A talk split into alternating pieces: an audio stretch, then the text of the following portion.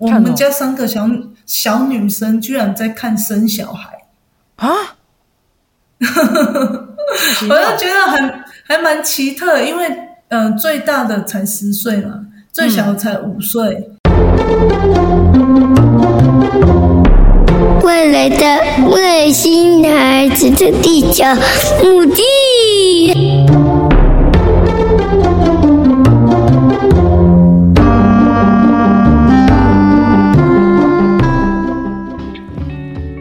我蛮想要去聊那个南北资讯跟资源落差这个问题，因为我在北部，你在南部嘛。那我们同样小朋友都是呃在接受早疗，然后也同样有在呃接受，例如说像医院的一些联评啊、联合评估，那甚至是有一些政府的相关资源，应该也不太一样。我在想这件事情，应该可能南北还是有点差距。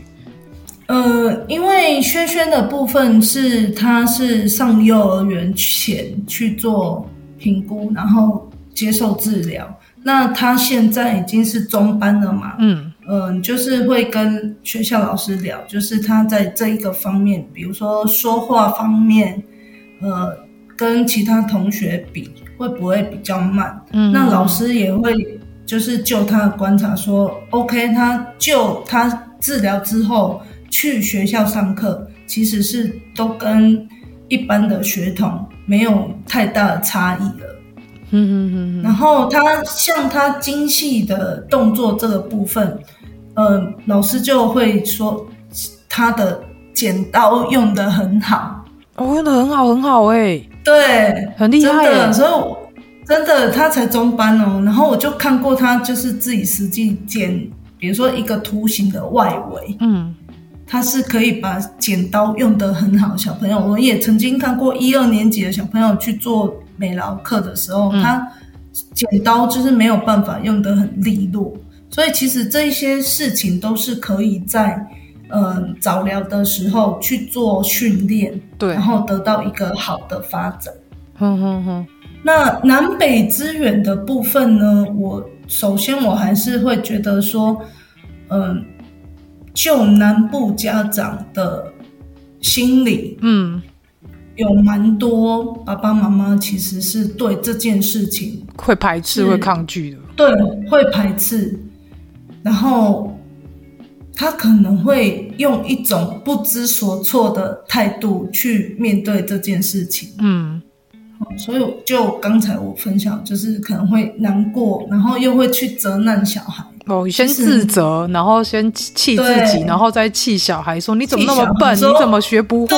为什么要让老师来告诉我这样？对，所以我觉得以南部家长的心态，可能就会在于说，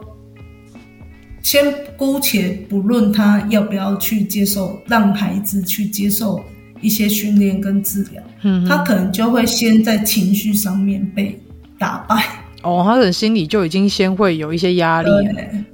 对，那资源部分呢？我觉得，嗯，因为像我的部分，我是会去问，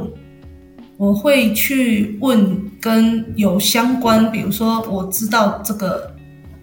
家长他是有，呃，有这样子的经历，我会去请教他。嗯哼，然后因为现在网络其实也很发达了，嗯，就是说。用查询的一些方式，对，所以其实南北，嗯，因为我想问说，呃，南部的家长在早疗的这个意识上，嗯、他们呃有没有比较有头绪，或是他们很清楚说，呃，我的小孩需要接受早疗，或者是说在南部的。教育部一些宣导品上面，在学校上有没有看到？例如说，会去宣导学校的老师们，然后如果说看到小朋友有一些呃迟缓的状况，那及早通报。例如说什么教育局的特殊教育科等等的，会有这些资源跟资讯吗？我觉得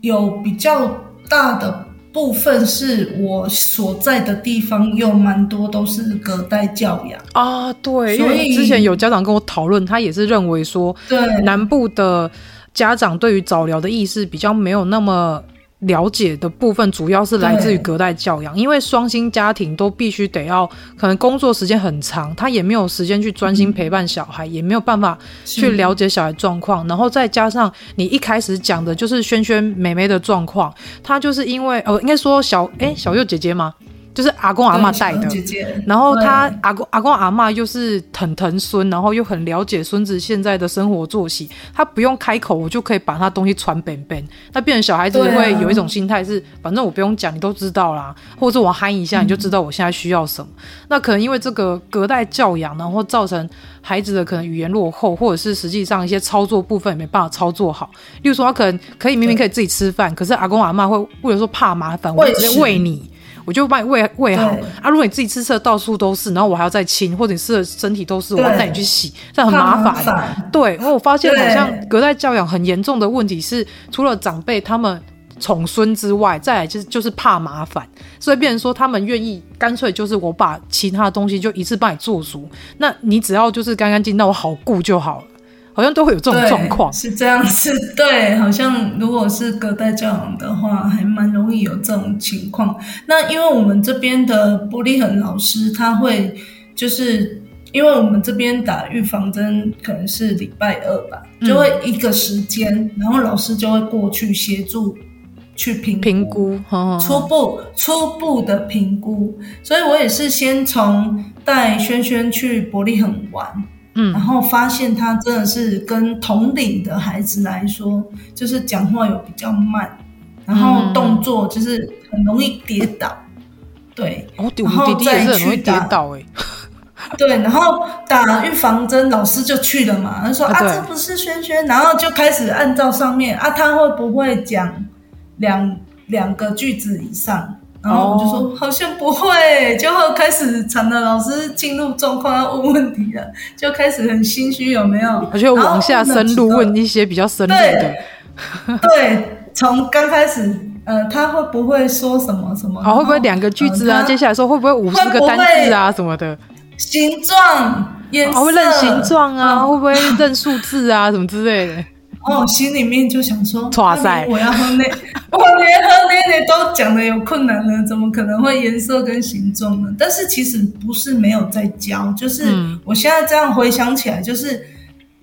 他的发展还还不到那边，即便你跟他讲了，他听得懂意思，但是他讲不出来，嗯，他脑中的智慧智慧量太少了，嗯嗯嗯，对，所以我我觉得就是说。我看到，我觉得说，如果他今天评估是阿公阿嬷带去，嗯，然后阿公阿嬷没有把这个资讯再带回去给爸爸妈妈啊，资讯中断了，嗯，对，就资讯就中断了。所以我觉得，一方面这个隔代教养可能对早早疗得到的资讯可能会比较少，哼哼哼，而且长辈也不太愿意让小孩去。接受早疗去进出医院，因为怕被标签说记得给那温孙那有问题。然后我觉得好像有一点是因为医疗院所通常长辈就会很容易遇到熟人，因为长辈很喜欢去医院嘛。然后他们遇到熟人，如果带一个孙子去医院，大家就会问说：“啊，你孙那那来看医生？”就是会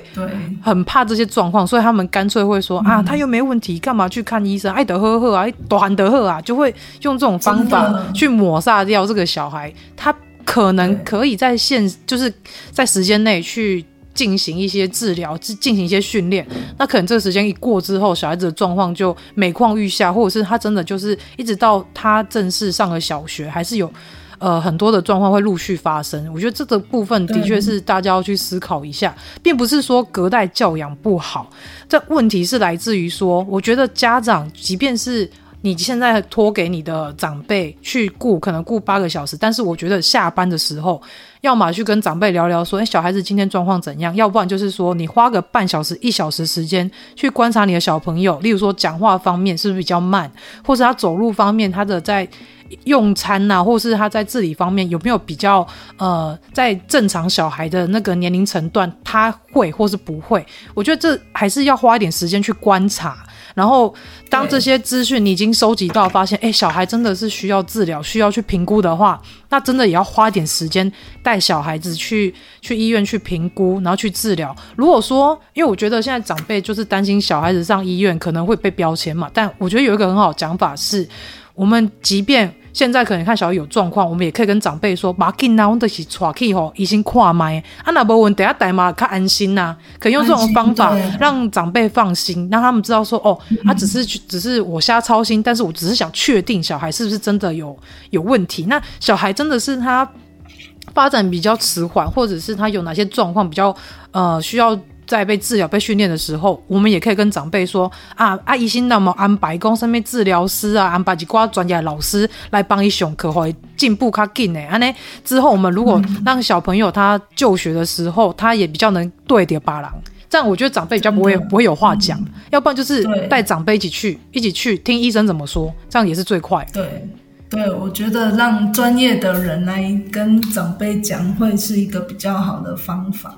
对，没错，我觉得这个方式也是提供给家长，嗯、因为之前我有一些家长朋友会跟我讨论说，因为我有一个家长朋友是嘉义人，然后就说我小孩以前就是隔代教养啊，然后我的那个爸爸妈妈就会一直觉得说小孩没问题，干嘛一定要去医院？他们觉得这样很丢脸。但是后来就是他。我就跟他讨论这个方式之后，他后来也想想说，哦，好像可以试试看，因为我觉得、啊、用一点方法，对，用一点方法，然后让长辈放心，小孩又可以得到就是他应该要有的治疗跟训练，但是其实对小孩来讲是最好的。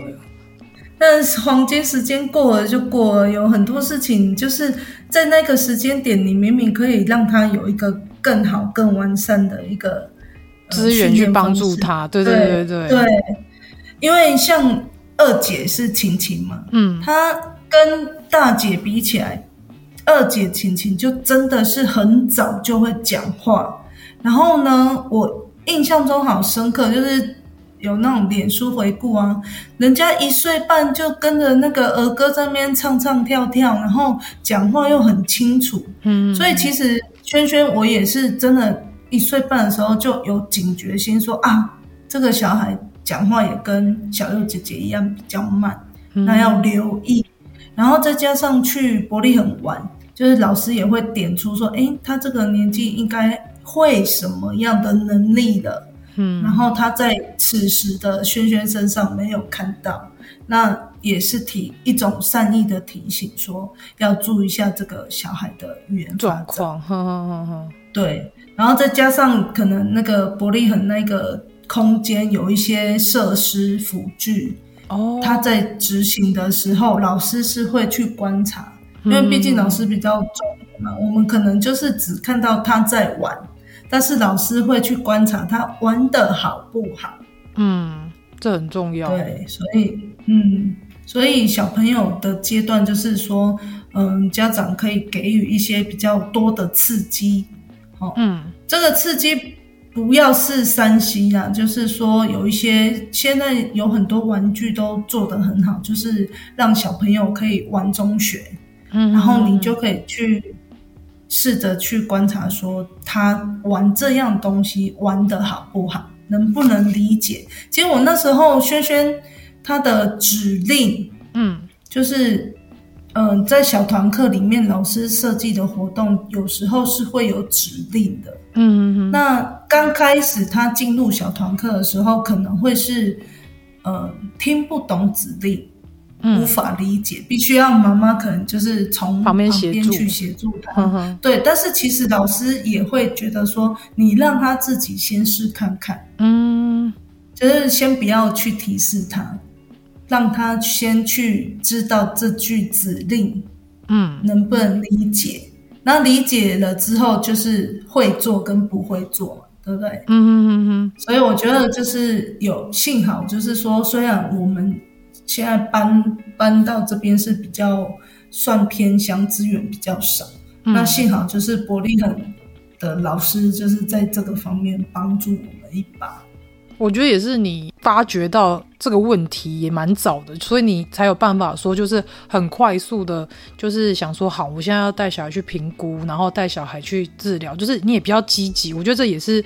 呃，现在很多家长就是要有的一个心态，就是当真的发现小孩子有点状况，我们积极一点，就是带小孩子去。不管是去评估，然后不管是去治疗，或者是带他去上一些像你说伯利恒像这种机构，它有一些呃可以让小朋友在里面训练，或是在里面有一些社交的一些技巧的一些方式，我觉得这都是很适合让孩子们能够进步比较快。然后我刚有听到你说，就是呃，当小朋友在上一些小团课的时候，他当他不了解指令，我觉得有时候家长就是会很急。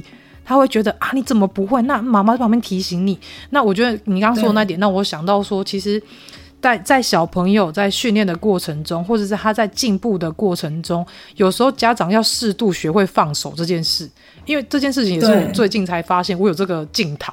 因为我之前也是想说啊，哥哥他就是卡北号恭维，还蛮恭维。想说有时候人家问他，我就会想说啊，我帮他讲。然后后面我就发现，其实他慢慢他做得到，那我就慢慢后面放手，让他自己慢慢的去学习，说怎么样跟人家应对，怎么跟人家聊天或是讲话，那怎么样讲别人才听得懂。我就后面就完全放手，就让他自己去去跟别人应对。对，因为以前你会紧张啊，说啊，他怎么不会讲？啊，人家问了，他怎么想那么久？那就会想说啊，我帮他讲好了，或者是我在旁边一直补充。那后面就发现啊，他其实做得到，只是比较慢一点。所以有时候家长要适度放手，然后让小孩子去试试看，嗯、因为毕竟我们没有办法陪他们很久嘛，就是他们还是得要去自己学会去面对他的困境，学会去面对他的一些问题，他才有办法再从中间的一些。呃，不管是困难也好，还是不管是一些课题也好，他才有办法去训练自己怎么样去完成这项任务，或是去完成这个呃社会上的指令等等的。我觉得这也是很重要的一个点，也是跟大家分享一下。刚好是最近我遇到了，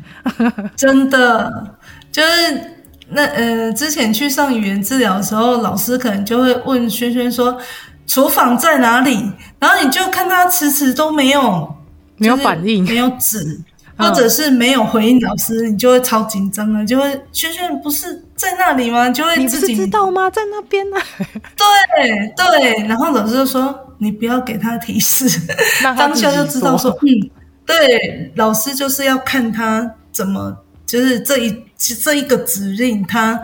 接收到到他去做出反应的这一个过程，嗯、所以像你讲。父母确实要适时的学会放手，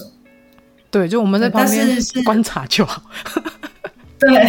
但这需要一点时间啊，真的，因为没有办法那么快就放下这样。真的，真的，那个地球妈妈还有什么想要了解的吗？哦，我还有想要知道，因为姑姑你在那个脸书上，你都有在放一些，就是你有带小朋友做一些手做的东西，我觉得也很棒哎，就是。因为我看到那三个我都要叫妹妹嘛，因为你是姑姑，那三个是我妹妹。对，我就看到妹妹们，她们其实都有跟你一起共同去做一些一些手作或是一些劳作，我觉得还蛮棒的。而且这对小朋友的那个精细动作跟他们的一些创意的发想，我觉得这是一个非常好的一个活动。那你有没有什么可以推荐给就是听众朋友们说，就是有一些什么简单的手作的东西，可以让家长带孩子？在，例如说在假日啊，或者是说，呃，在平常时候可以一起来玩，一起完成这样。因为我就是对于叠古巴特比较有专长，那原因是因为，嗯、因为像我们小时候，爸爸妈妈就很辛苦在工作，也不太可能让我们去画画、学才艺。学对，所以呢，我学蝶古巴特是目的是因为我觉得我不会画画，但是我可以运用餐巾纸的拼贴拼出一幅画。嗯、那因为像小佑姐姐，她从小就在看我做这些东西，所以她也是。耳濡目染的，就是我只要每一次出去教学，她都可以当小帮手。哦，那我觉得，嗯、我觉得你要给他机会，一样是机会。好，是什么机会？自己动手做的机会，就是说他不会再问你。嗯哼哼，像有像我还蛮常看到，就是爸爸妈妈可能就是会用他们的标准。嗯，去做小朋友的，比如说画作或手作。嗯、那我觉得，首先就是给一个他们可以自己做的一个机会。嗯嗯嗯，我觉得很重要哎，因为多太多的干涉，小朋友的创意是会被局限住。对，比如说我轩轩他那时候呃小班还是上幼儿园之前，我就会给他一张很大的纸，嗯，然后我就让他自己去画，嗯、然后你就会觉得说，小朋友他在没有任何局限的创作下，那个画真的是很漂亮，嗯、而且是就只有那一次可以画得出来，再来也。没有办法再复制出第二幅这样子的画，对，所以在我觉得美感就是可以从生活中让小朋友自己去创作、去观察、去创作这样。对，那像我们也都还蛮常去自然的场域。那这样的场域，他就会看到不同的，比如说绿色好了，就会有很多不同的绿色，嗯，就不会只是、嗯、对。所以如果他常常在那样子的环境，他就会知道树叶不会是只只有一个颜色，嗯，他就会知道树叶会有深浅，嗯，然后嗯，构图上面你也会觉得说，你给他机会的小孩，他构图会比较大胆。不会像我们大人，然后把卡把丘有没有？就是自己会想说，天空一定要是蓝色的。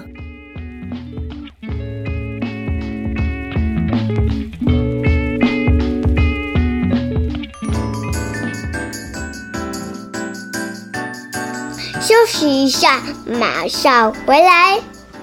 Hello，喜欢我们外星孩子的地球日记节目的朋友，欢迎 Apple Podcasts Mr. Bus。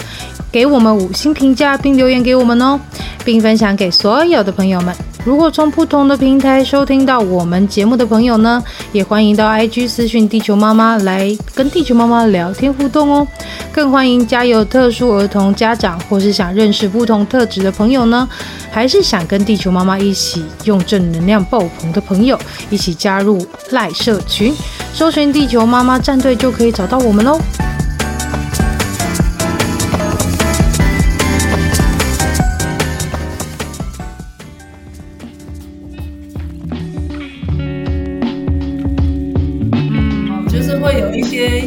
较框架的东西，对，就是比较主观的意思这样。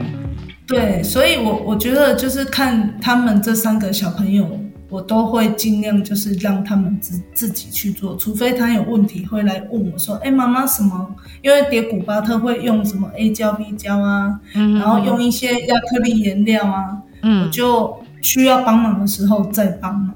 所以我觉得他们无感的部分，呃。我觉得就是后来自己上学之后，他们也会自己回来说：“哎，妈妈，我最近有学毛笔，我可不可以用毛笔画画？”嗯、那他就会自己去试，黑色也黑色的水墨也可以画出不同的东西。嗯、对啊，所以就是也是给小朋友多一点机会去创作，就是比大人不要过多的干涉。我说大人就会紧张啊，说你位置不好看，你天空那也是这个色，月亮那也是这个色。对，啊，有很多时候是大人也嫌麻烦啊，就是怕收拾啊。你现在那位位家顾流，不如我帮你影印个较紧。对，所以我觉得大人有时候过度干涉，好像对小朋友的想象力也是会有局限。我觉得大人就是也。放宽心，让他们去做。啊，我最大的遇到的问题，就是因为我们家阿嬷就是很爱干净，所以他们只要拿出水彩画，阿嬷就会特别紧张。啊，我就会在旁边说：“呵，没关系，让他们画，等一下我会处理。”哦，对，所以就会让他们有，就是阿嬷会害怕的那个点，你要先给他消除，他才有办法用最大的自由去做这件事情。哦，对，不然到时候说啊，要那尾干呢，还那地干呢，还斗心什么的，他就特别紧张。真的，嗯，他说、啊、我们家的小朋友在在手作方面，就是我会尽量满足他们的需求，因为比如说有时候轩轩他们现在是读公幼，那我觉得老师也很好，就是提供很多美彩给他们试，嗯、所以他都会从学校拿出。拿回来各式各样，比如说，嗯、呃，纸胶带啊，然后串珠啊，很多不同的媒材东西带回来那个他的作品，然后就觉得、嗯、哦，怎么那么棒，怎么那么厉害？对，所以我觉得小朋友在不自觉当中，他的自信心也会提高。嗯，的确是。对，嗯，这还蛮重要。然后我都会把他的作品如数家珍的保存好，嗯、然后他就会觉得哦，我好像很厉害，妈妈都把我的作品收好。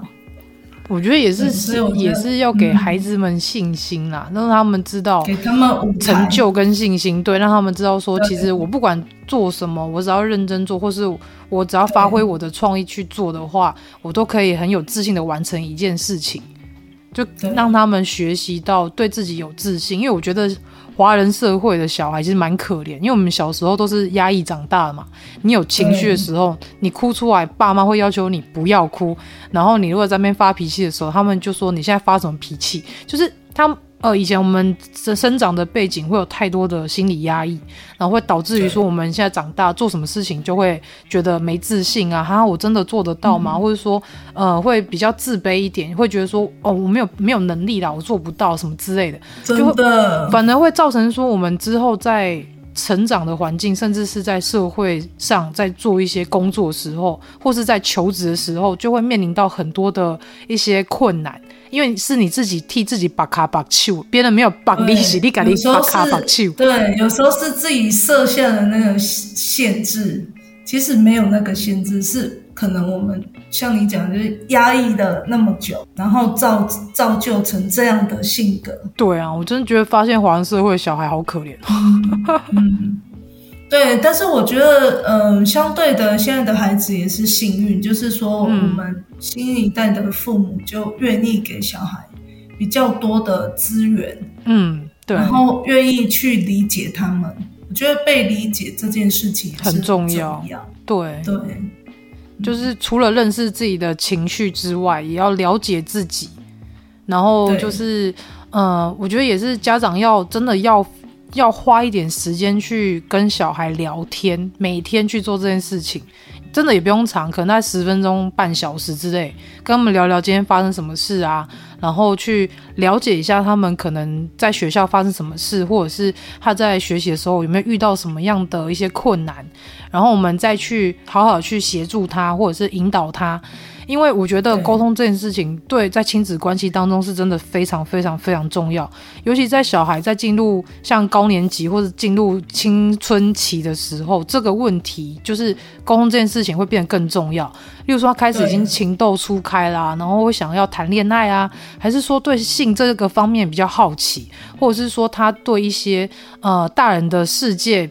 比较好奇的话，其实我们如果愿意沟通，然后甚至是以朋友的关系去沟通的话，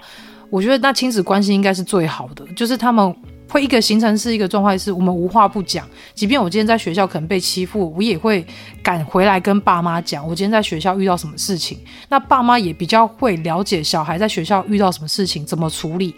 不然就是会之后形成一个状况，说小孩就是在家里跟家长沟通不良，然后他在学校被霸凌，然后在学校可能被欺负，那可开始自残什么的，大家都不知道，可能就是会造成一些身心的压力。对，然后等他再大一点，那可能这件事情他没有做，没有一个。适当的一个解决，跟适当的去帮他做一些带他去上呃医院去治疗等等的，那可能他之后在社会上，他可能就会慢慢的有一些心理上的疾病。那这个部分，我觉得就是大家比较不乐见的一个状况啦。对啊，是啊，就像小佑姐姐现在四年级，我有时候也是会很小大人的呢，四年级。对啊。对啊，像他们最近，他最近就是说学校的课程在教，就是生人、哦、人男生女生的生理结构。对，然后我就我就因为平常我是不会去忌讳说跟小朋友谈这件事，嗯，然后我就跟他分享，那那一天睡觉的时候，我就跟他分享说，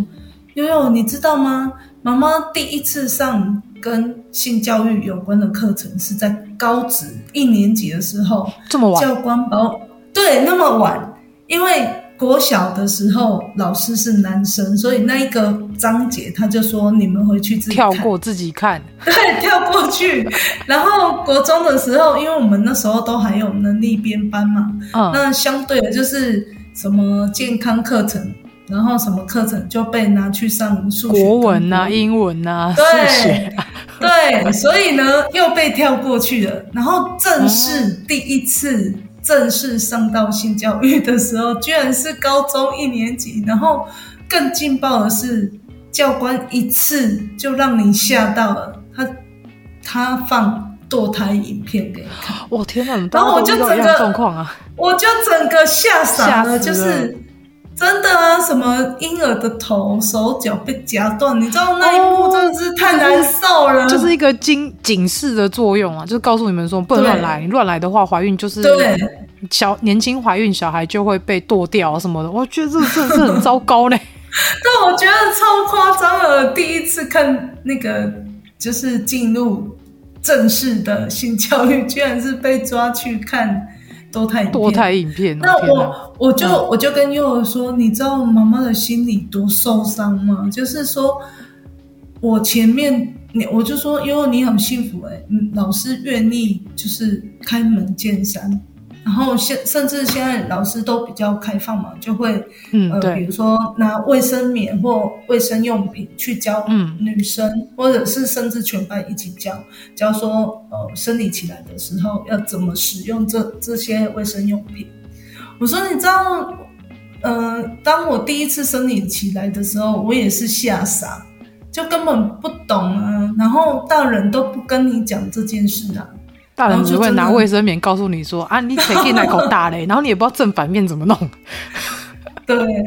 所以我就觉得说，呃，一路这样很懵懂的走过来，然后我就跟悠悠说，你你看老师愿意开门见山，然后又那么仔细的教你们使用这一些用品，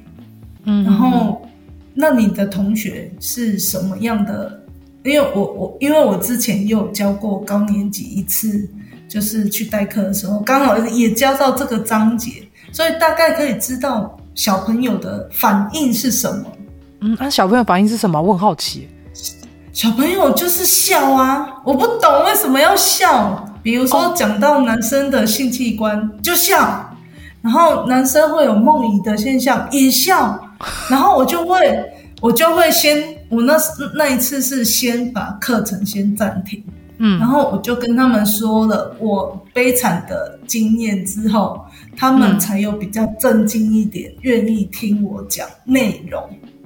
哦，他们因为我跟他说同理说，哦，老师对啊，我就说难道你要跟我一样吗？对啊，难道你要跟我一样吗？就是什么都不懂，然后就被抓去看多台影片，这样不是很可怕吗？对啊，那现在有老师愿意好好的跟你聊这件事情。然后讲这件事情不好吗？然后就有那个状态就比较好一点，就可以进入课程。课程对，真的，不然我就不懂为什么那那不是笑话啊，为什么可以笑得那么开心？我觉得这个有这个关系到，因为可能小朋友当初也好奇，他可能问了爸爸妈妈，爸爸爸爸妈妈不敢说，嗯、或者是他用代称。例如说啊，就是尿尿的地方啊，然后不然就说啊，这就是就是你你要排泄的地方，或者说啊，这就是鸡鸡啊，这就是什么什么妹妹啊，什么之类，他们就会用带过的方式，所以小孩子不知道怎么办，在学校跟同学讨论，那学校同学讨论。学校同学、家长也都是这样教，他们就觉得这件事情很好笑或很好玩。那甚至是因为现在小朋友用三 C 也早，他们会自己上网 Google 或查嘛。那你在上网上看到那些东西都不是正确的，然后也不是一个你现在年纪该了解的一些状态。那变成说这件事情，家长不愿意开口，然后学校老师可能又教的很模糊，然后小朋友就只能用自己的方式，用错误的理解方式去理解。性这件事情，去了解性器官这件事情，所以我觉得这可也有可能是因为这样说，影响到小孩子会认为说性器官就是一个很好笑的东西，然后就是我尿尿的地方，然后可能也看了一些错误的影片，然后有些错误的幻想，我觉得这都是环环相扣，所以性教育回归到家长，家长真的是要从小开始教育起，而且是大家不会演的，就是你可以直接去证明这个性器官。例如说，像我现在我会教哥哥跟弟弟说，洗澡的时候我会跟他说。洗到那个就是他下体的部分，我说这个是阴茎，然后这是你的阴囊，然后他们就会说哦，妈妈在洗阴茎，然后他会说啊，妈妈在洗我的阴囊之类的，他们就会很清楚说哦，这个是我的身体部分，然后他们也会好奇说，妈妈你为什么没有阴茎？那我就会解释说，因为女生是阴部，她没有阴茎，男生才会有阴茎，所以他们。从那时候就会很了解说，哦，原来这个东西男生跟女生构造不一样，然后再来也会清楚说这个东西的证明是什么，因为不可能他长大去看医生，然后 十七八岁或是二二三十岁出社会去看个什么泌尿科什么，跟医生说，哎，我鸡鸡痛，那不是很好笑吗？对啊，是啊，对啊，所以我觉得证明这东西很重要。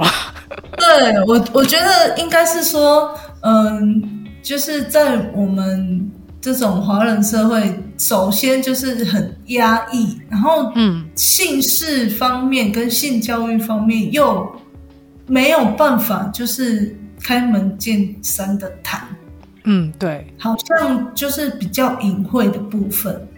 所以我我也觉得说，幸好现在的老师都是蛮年轻的，然后也会把性教育这一块当成一个。有健康的方式来教，对，不要再跳过去了嘛，好吗，老师们？这个很重要。所以现在南部老师应该都会认真教，因为我们怕这种就是南北资讯有落差。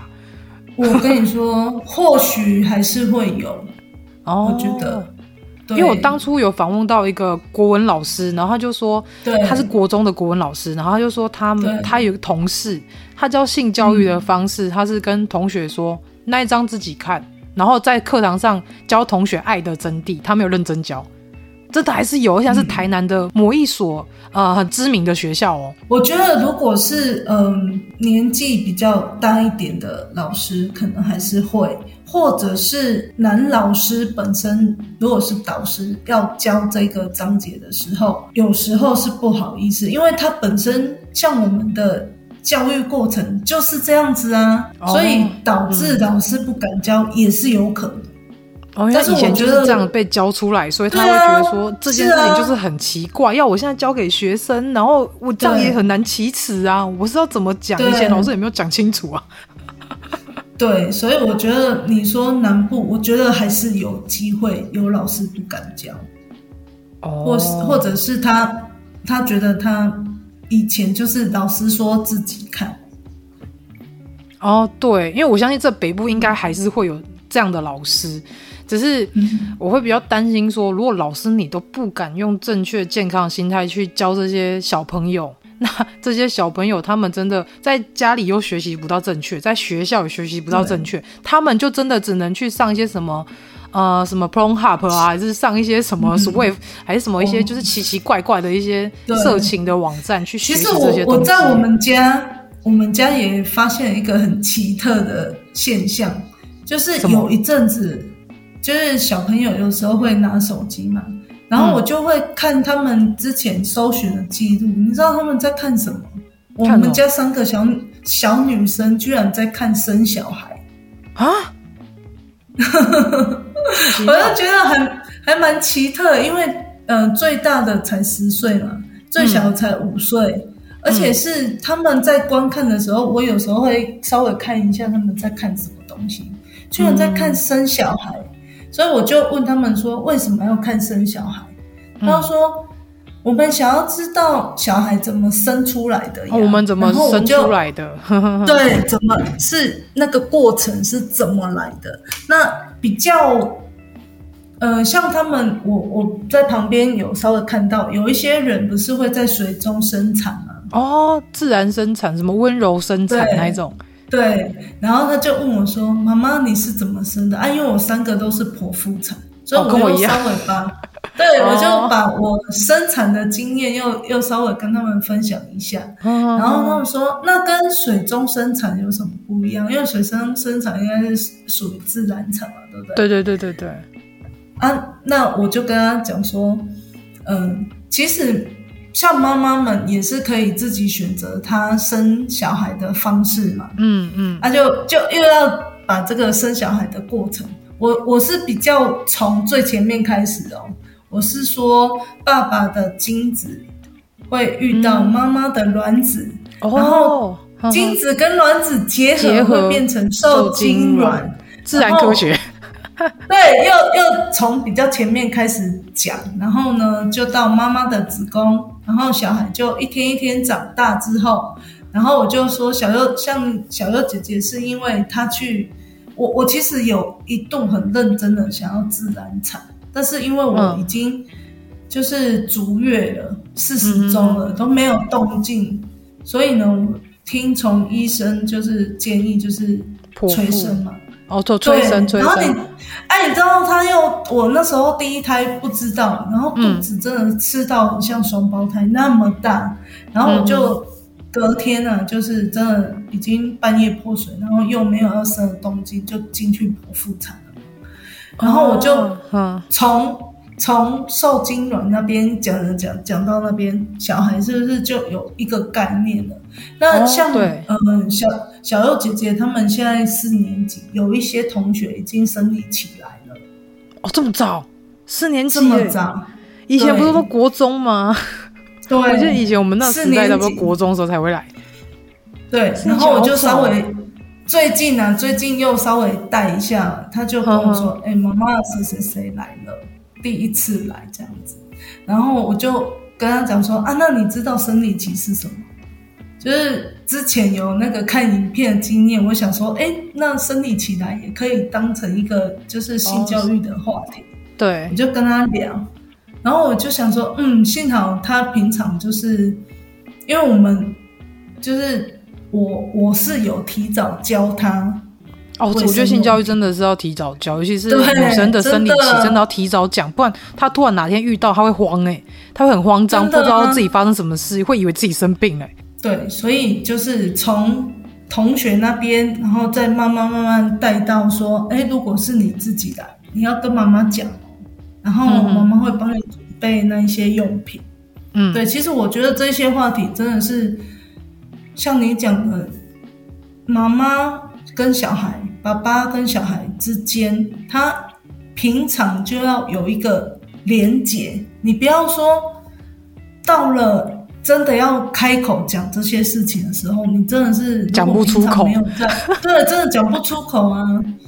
真的，我记得我我小时候，爸爸妈妈也不会跟我讲这些事情。爸爸妈妈就跟你讲说，卖萌较济啦，反正就是安内啦，你懂这边冲啥？你短你就知啊啦，真的。然后想说，真的自己遇到真的是好不知所措，真的。所以我觉得现在的小孩子，就是说，爸爸妈妈如果愿意，嗯，提早告诉他们一些正确的性教育知识，我觉得是好诶、欸，不要害怕。我觉得家长就是你要。教他们正确的，不要让他们自己去找的方式。对啊，自己去找多危险呢！对，而且我觉得，就是现在其实市面上也出了很多性教育的绘本，那其实那些都是很好帮助家长去带小孩去了解，就是性教育这件事情。嗯、而且性教育又不是只有生殖器官。然后也不是只有性行为，它很多的是在关系经营上，以及就是多元的社会关系。例如说，呃，男生跟男生同志这件事情，男生跟男生也会恋爱，女生跟女生也会恋爱，男生跟女生也会恋爱。那世界上有很多人，他不认为自己是女生，不认为自己是男生，他会认为他就是他自己，就第三性，或者是他我们说的就是。呃，泛性恋等等的，所以其实我觉得这个东西是要很早就要先让小孩子知道，说这世界是很多元而且很开放的。那从小去训练他们用比较开放的世界观去认识跟了解这社会上所发生的一切，那对他们来说，他们未来在面临到一些问题，或是面临到一些可能我们之前聊过的一些状况当中，他也会比较了解。哦，曾经我爸妈跟我说这样子的状态叫什么东西。他其实会比较比较有自信一点，也比较会很快进入状况，他就不会呈现在说很慌张，或者是自己乱去找一些资源，或是乱找一些资讯，然后之后就导致一些错误的行为产生。所以我觉得这其实也是呃，身为现在小孩的福音呐，就是现在的家长有很多工具可以去教育自己的孩子。对，而且甚至说像如果说像小朋友，例如说他可能情绪上有一些问题啊，我们。或是不要说小孩啊，大人如果有情绪上的问题的话，那其实看心理智商这件事情，其实在国外很正常，就像看感冒一样。那其实，在台湾我们也可以用比较呃健康的方式去看待心理智商这件事。如果我今天真的发现自己有点忧郁，或者是我小朋友真的情绪有点障碍，那我们就带去看心理智商，或者是去看一些呃儿童心智科等等的。那其实医生也会带父母去了解小孩现在的心理状态。然后也是顺便让父母自己了解现在状自己的状态是什么，我觉得这其实都很重要。就是大家不要再去污名化，污名化说什么去看心智科，去看一些心理智商，就代表他们是神经病啊，代表是疯子之类。真的是，呃，很早就要去让小孩子跟我们自己也要去正视这个事情，就是自己的心理卫生。自己有优越，心理健康，对，对心理卫生、心理健康，这这真的很重要，然后才会有一个身心健康的呃。大人，然后也会有个身心健康的小孩，就会有一个身心健康的家庭。我觉得这很重要，真的。对，因为现在真的有太多一些社会新闻，我们看得很害怕嘛。嗯、但其实是这都是从小时候家庭教育的一些问题，导致于后面这个孩子他可能人格发育的一些状况，慢慢的可能越走越偏。那其实只要最源头，家长愿意去好好陪伴孩子。或甚至是去了解他们心里想什么，那可能在更小时候发现他有些状况，我们及早带他去就医。那这个小孩子他也许在他未来成长环境中，他会变得比较健康，而不是呃小时候遇到问题，然后我们也不讲，我们也不想带他去看医生。那可能他长大的过程之中，他无法去理解，然后可能甚至认为说我爸妈不跟我谈，然后这世界上大家没有人愿意就是。呃，就是跟我交朋友，没有人了解我，那可能他会有一些忧郁状况，那可能会自残啊，然后可能也会发生更多的状况。我觉得这个部分真的是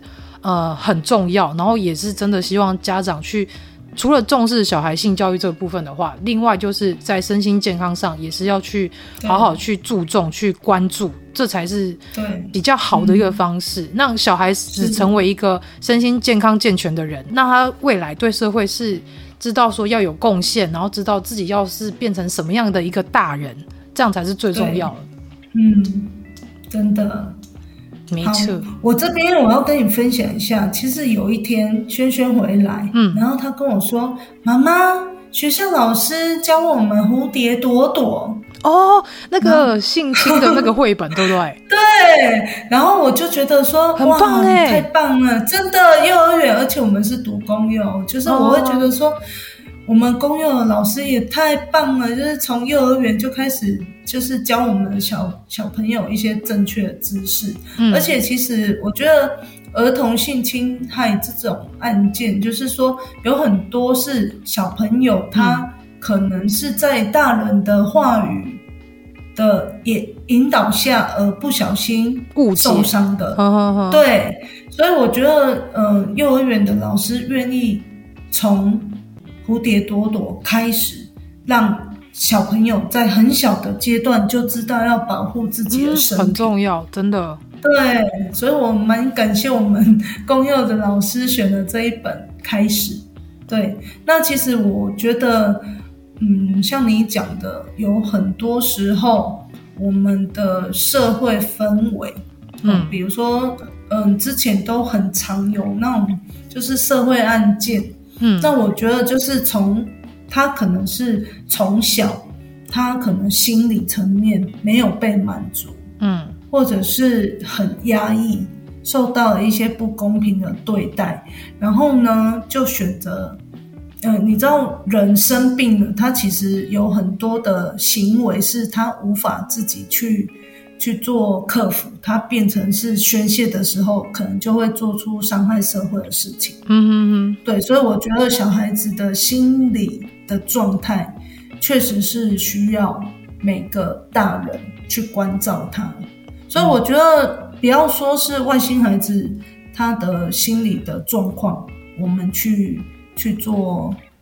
去关注跟重视，我觉得每个人，我觉得每个人的心理状况都是要被要讲出来。如果遇到问题的话，就是讲出来。然后呢，像你讲的，有一些，嗯，在台湾如果去咨询，就会又会很怕被贴上标签。其实我觉得，呃，我自己然后就是因为我秋天的时候不知道为什么，嗯，我秋天的时候真的情绪很容易荡下来哦，我比较忧郁，然后我就 对，然后我就想说。哎、欸，我身体也没有什么状况啊，然后最近工作也都还蛮顺手、蛮顺心的，就是不知道为什么，嗯，就那一个时那一个时节就很容易荡下来，所以我觉得每个人自己要去觉察自己的身心灵的状况，嗯，那有需要就医的话，我觉得就是真的勇敢的解决，面对事情去解决它，因为我觉得。一旦是心里有一个病根在那边，然后都不愿意去面对的话，嗯，那个久了之后，那个人一定会是比较负面的，嗯，对。所以我觉得，就是像你讲的，确实是要去关照自己跟每个人的心理、嗯、心理层面。真的，这真的很重要。就是也是透过我跟姑姑这样的聊天方式，就是也让大家知道说，嗯，我们要去注重自己的身心状态之余，就是以及我们要也要去观察小孩子他的成长阶段，可能他有时候哪部分比较落后，或者是哪部分需要资源时候，我们能够尽早带他去接受治疗，接去复健，这都是很重要。然后也是透过。姑姑，你在案场上，教育案场上所遇到的一些小朋友的状况，也是分享给家长们知道说，呃，其实现在社会上的小朋友们，其实同理心啊，或者是包容力，其实都比我们想象中的还好。所以有时候我们也不要过度的操心，说我的小孩以后进学校一定会被霸凌啊，还是什么的。我觉得反过来讲，应该是我们要去帮小孩子去加强他的心理建设。让他知道说，你要不管怎么样，别人不喜欢你或别人讨厌你，你都要爱你自己。你要去喜欢你自己，不要因为别人说你，呃，你你怎样，或是别人可能指责你什么的，然后你就呃就否定你自己。有时候就是要告诉他们说，这世界上爱你的人，除了你的家人之外，还有就是你自己。这真的还也蛮重要，嗯，所以就是我非常就是感谢姑姑来跟我分享这么多，就是有关于像早疗，你带小孩子上早疗的一些呃心路历程啊，然后还有就是在教育案场上遇到的一些状况，就是你后续有提供一些像是南北的资讯，就是南部的一些早疗资讯，就是后面像我们有聊一些像性教育啊，以及就是像如何帮助小朋友可以呃建立跟家长有一个比较好的沟通模式，其实这个。部分对我们来说很重要，然后也是从你的身上也学到了很多东西，所以今天非常感谢我的姑姑来到我们节目来跟我们聊这么多。这个部分我应该会剪个两三集吧，因为聊蛮长的。好，我觉得很棒。对，谢谢姑姑。那我们外星孩子地球日记下周再见喽，拜拜，拜拜。